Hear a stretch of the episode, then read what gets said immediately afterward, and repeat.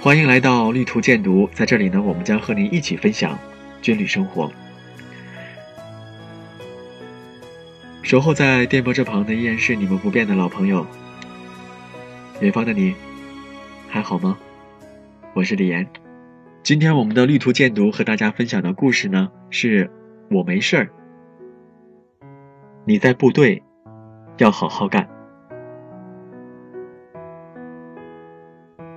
我没事儿，你在部队好好干，儿子。这位已经昏迷了七天七夜、刚从生死线上走过的老兵开口的第一句话，让在病床前的广州军区塔山英雄团上士杨明立刻跪到了地上。没想到父亲紧接着一个字一个字的问道：“你怎么回来了？”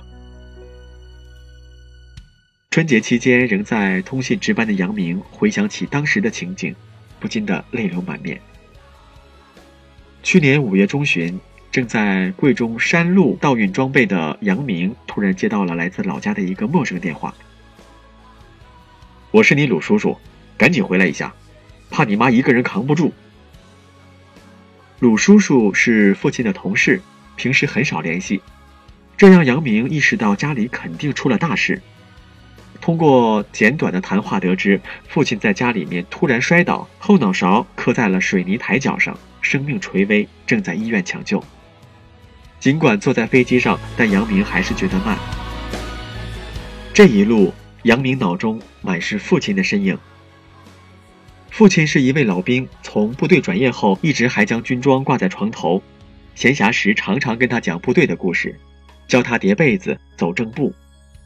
也正是在父亲的影响下，杨明大学毕业后放弃了地方高薪的岗位，来到了部队。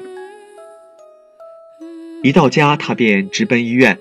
透过 ICU 病房的玻璃，杨明看到一向伟岸的父亲，如今满身插着导管，像是安详的睡着了。医生告诉杨明，现在脑部内血管还在渗血，一旦达到临界值，就得做开颅手术，风险比较大。父亲身体好的时候，他只是个孩子，家里的大小事都由父亲亲自安排。可现在，杨明意识到自己成了家里的唯一的男人。病房外分分秒秒的守候，隔着玻璃窗次次深情的呼唤。这段时间，杨明日夜期盼父亲能够苏醒过来。他甚至还百般的忏悔，没能在父亲身边守候陪伴。七天后，奇迹出现了。杨父手指微微的动了动，眼睛睁开了，嘴角也在蠕动着。一家人兴奋地走进病房，但父亲谁都认不出来，只认识当兵的儿子。没想到他第一句话竟然是：“儿子，你怎么回来了？”人是醒过来了，但并没有脱离危险期。可杨明试假期只有二十天，部队还有一批新装备入网等着他去调试。一转眼。就到了归期，直到走的那天，杨明才敢告诉家人，因为他不知道如何开口。你走了，我们怎么办？杨明爱人听到他要归队的消息，死死拽着他的衣服。